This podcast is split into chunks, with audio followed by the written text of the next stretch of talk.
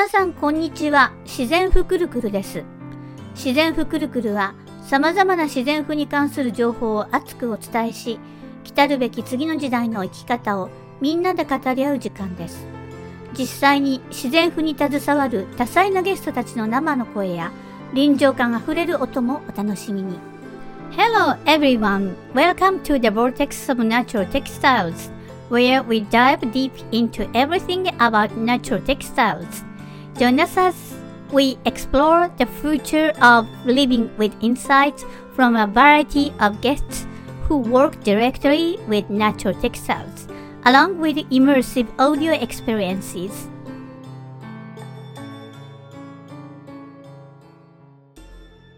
Today, Master Murai from the Oigawa Kuzufu Weaving Studio will talk about the visit to Fujidera Temple. 今日は藤井寺訪問記ということでお話をさせていただきます。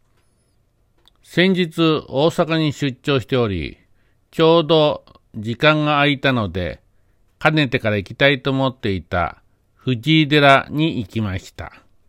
なぜ藤井寺に行ったかというとですね、柳田国夫の木綿以前のことという本の中で何を着ていたかという章があります。ちょっと読んでみましょう。藤は元来、カズラ類全体の総称であって、必ずしも紫の花を垂れて咲く藤一種には限っていなかった。人も知るごとく、河内の藤井寺は藤井寺と呼んでいる。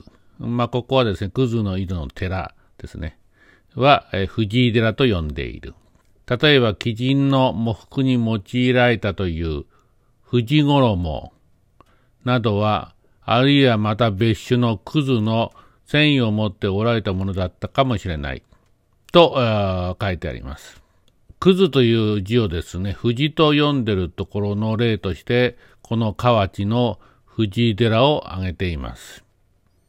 まあ、この藤井寺市はですね、藤井の井戸の寺と書くんですが、そこの元となったお寺は、クズの井戸の寺というふうに書いているんですね。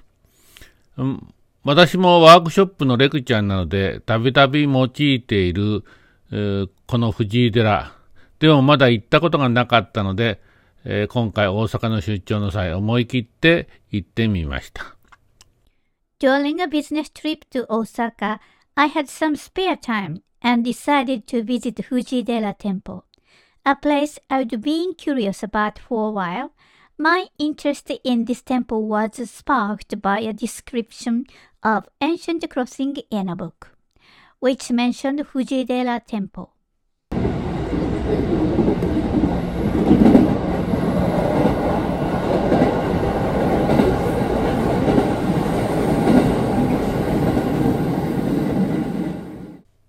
大阪阿部の橋駅から近鉄南大阪線で15分ぐらい、藤井寺駅に着きました。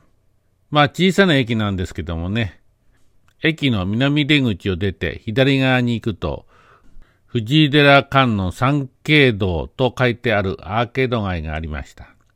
このアーケード街に沿って3、4分南側に歩きますと、左側に藤井寺の門がありました。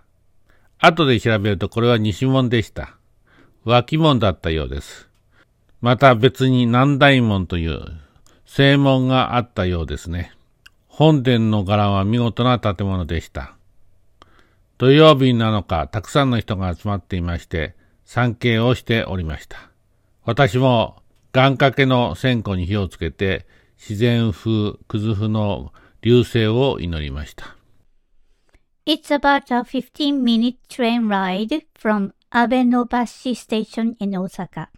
And shortly after arriving at the small station, I walked through an arcade street that leads to the temple, eventually re- reaching the west gate of Fujidera Temple.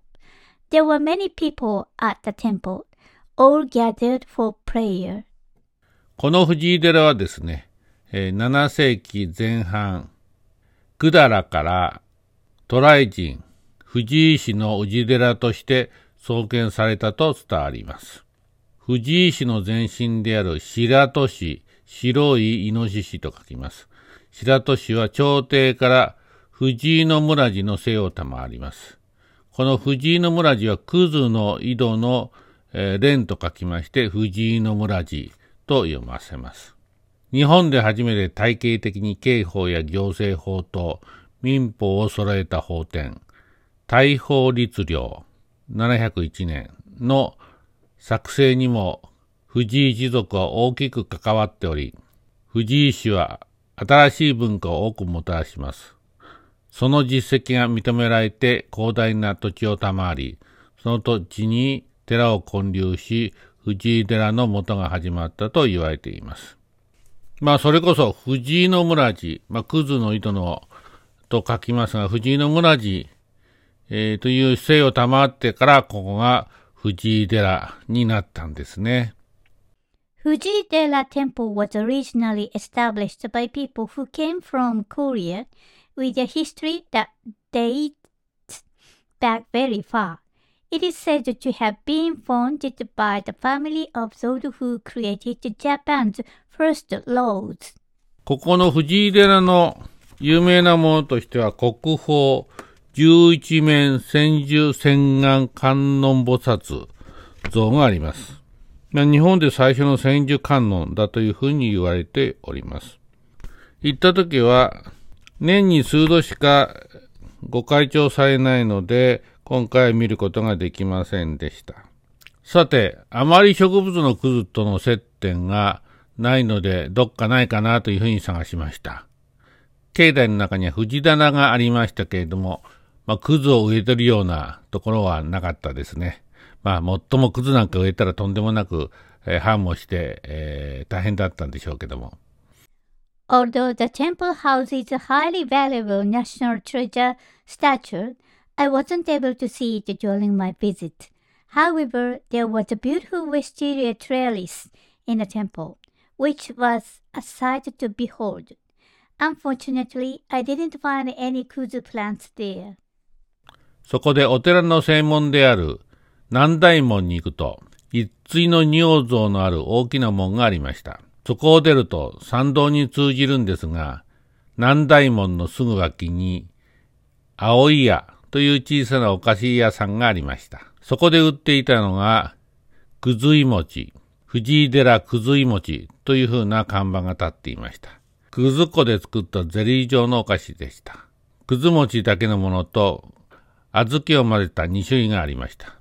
早速買って、えー、家で帰って食べてみましたが、きな粉をかけ、付属の黒蜜をまぶして食べたら、結構食感も良く、とても美味しかったです。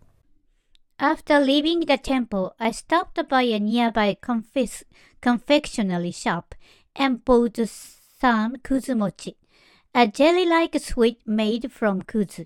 It was delicious, especially when eaten with kinako, roasted soybean flour, and black syrup. 今回、クズという文字を藤と読ませる藤井寺と藤井の村寺という姓があったこと。古代ではクズの字を藤と読ませることが多々あったことが分かりました。この藤井寺を後にしてアーケード街を駅の方に向かって歩きました。ちょうどお昼でしたね。アーケードの出口近くに美味しそうなラーメン屋さんがありましたので、そこで寄って、えー、パイタンスープのラーメン、を食べました。とても、えっと、美味しいスープだったので、替え玉をしてしまいましたね。また太るかな。Finally, I had lunch at the ramen shop near the temple, enjoying a delicious bowl of ramen before heading back. This trip was incredibly enlightening, teaching me a lot about the plant kuzu and the history of Fujidera Temple.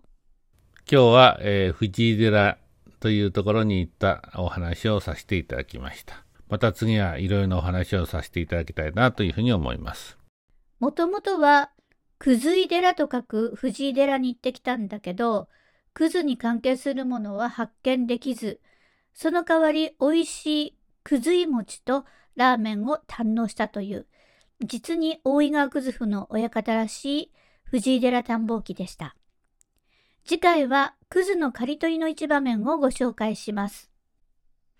Originally, the master visited the Fuji-dera temple, initially referred to as Kuzui-dera, but he couldn't find anything related to Kuzu. Instead, it turned into a quintessential exploration for the master of Oigawa Kuzufu weaving studio, where he enjoyed the delicious kuzui mochi and ramen. Next time, he will introduce a scene from the harvesting of kuzu.